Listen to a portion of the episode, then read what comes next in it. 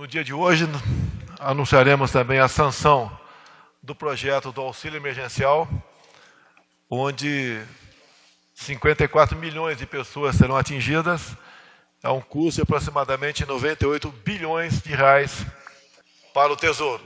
É aquele auxílio de 600 reais por três meses, podendo chegar a 1.200 reais.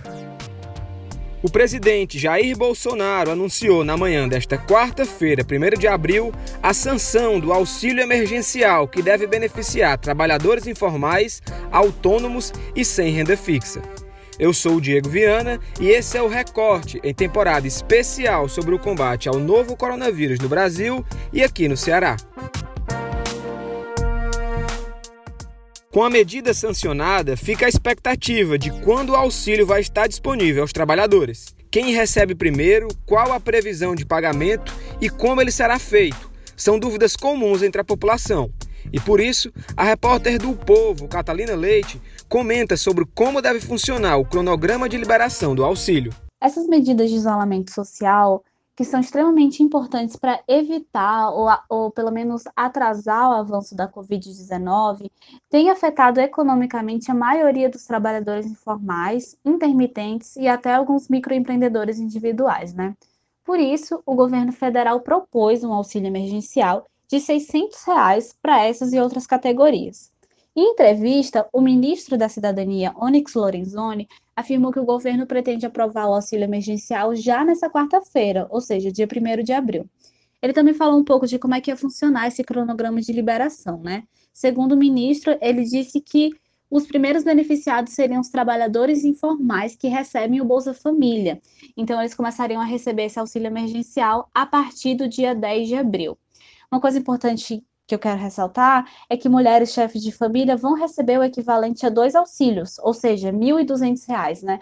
Porque entende-se que elas não têm um companheiro que contribua com as contas de casa.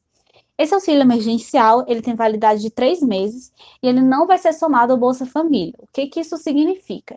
Significa que enquanto a pessoa estiver recebendo auxílio dessa pandemia, né, esse auxílio emergencial da pandemia, o Bolsa Família dessa pessoa vai ser suspenso pelos três meses que ele está recebendo o auxílio emergencial. Depois de liberar para trabalhadores informais com Bolsa Família, vai ser a vez de auxiliar os trabalhadores informais que não recebem o Bolsa Família. A estimativa do governo né, é que essa medida beneficie 30 de 30 a 40 milhões de brasileiros. Isso tudo seria organizado dentro do cadastro base do Bolsa Família, mas é claro, adaptando, né, e incluindo os outros beneficiários desse auxílio emergencial em específico. O estado do Ceará chega ao 13º dia de quarentena. Os reflexos dessa medida são sentidos em diversas áreas, na saúde, economia e também na segurança. Em entrevista à Rádio Povo CBN na manhã desta quarta-feira, o secretário de Segurança do Estado, André Costa, informou sobre os balanços de ocorrências atendidas desde o início do decreto de isolamento social. Segundo o secretário, a principal ocorrência nos últimos dias tem sido o descumprimento da medida de isolamento social que impede o funcionamento de alguns estabelecimentos comerciais e aglomerações. Ele contabiliza mais de 5 mil ocorrências envolvendo o tema. Acompanhe. Secretário, já há uma um levantamento de quantos estabelecimentos tiveram que ser fechados com a ajuda das forças de segurança? Olha, a gente atende um volume enorme de ocorrências. Para você ter ideia, é, no mês de março, a média diária de, de ocorrências geradas na capital e região metropolitana ficou em torno de 2.300 ocorrências atendidas ao dia. Essa é a média.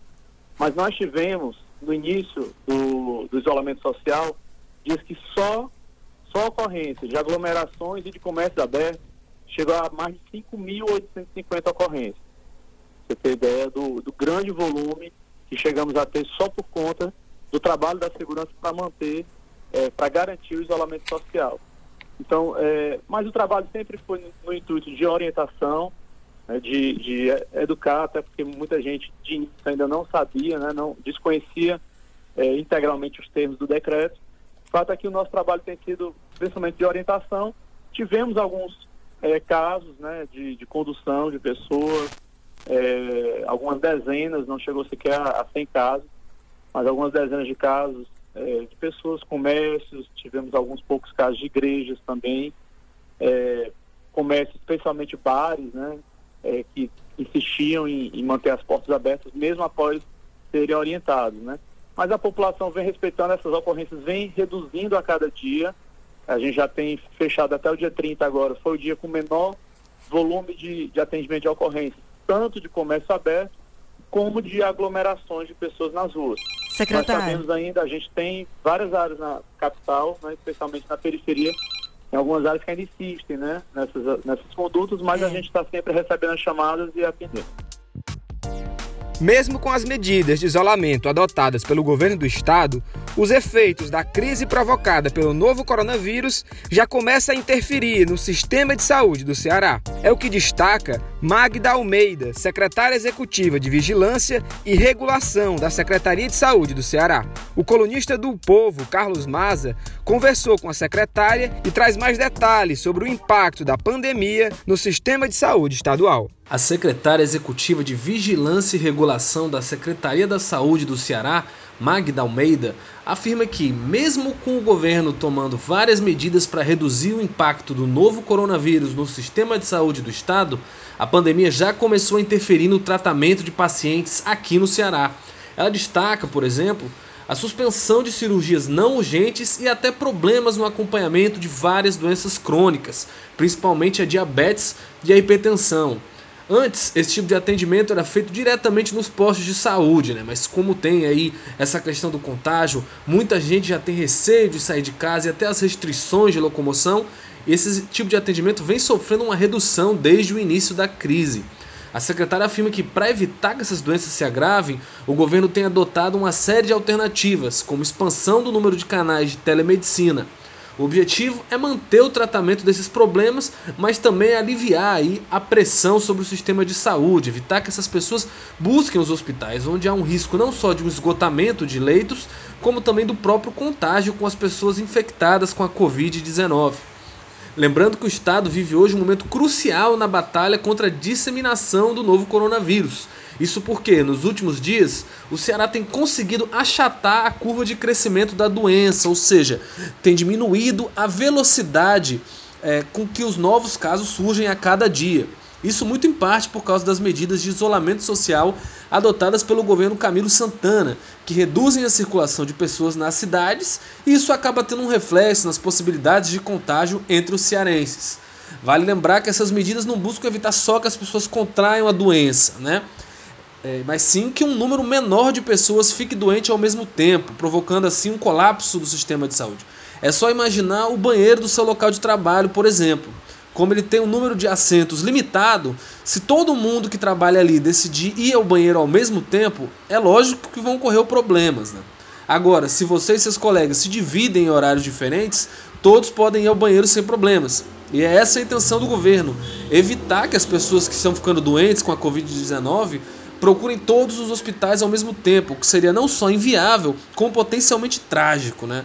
Pacientes com quadros medianos, que poderiam ser tratados com UTIs ou com aparelhos respiratórios, né, poderiam terminar em mortes. E por isso a importância de reduzir o contágio, de você achatar essa curva, deixar com que a velocidade de surgimento de novos casos seja sendo reduzida dentro da medida do possível. Enquanto essa edição do Recorte era finalizada, uma nova informação sobre a situação da pandemia no interior do estado foi divulgada. No fim da tarde desta quarta-feira, foi confirmada a segunda morte por coronavírus no interior do Ceará. Compareço hoje a esse veículo de comunicação para comunicar a toda a população de Tianguá que estamos recebendo aqui a confirmação de um óbito de um paciente que teve o diagnóstico de coronavírus. O depoimento que você acabou de ouvir é do prefeito de Tianguá, Luiz Menezes Lima, que confirmou o óbito. A repórter do Povo, Luana Façanha, traz mais informações sobre o ocorrido. Nesta quarta-feira, dia 1 de abril de 2020, foi confirmada a segunda morte por coronavírus no interior do Ceará na cidade de Tianguá, na região da Ibiapaba. A vítima teria sido uma idosa de 89 anos e, de acordo com o secretário da Saúde do município, ela não viajou para fora do estado. Em vídeo, o prefeito Luiz Menezes de Lima, ao lado do secretário de saúde do município, Regiar Oliveira, confirmaram o caso e procuraram no vídeo reforçar a quarentena em Xanguá. De acordo com o secretário de saúde, ainda era possível ver muitas pessoas andando pelas ruas e isso pode influenciar na propagação do próprio vírus. A dica de hoje do Recorte é o podcast Lua em Que, que fala sobre astrologia.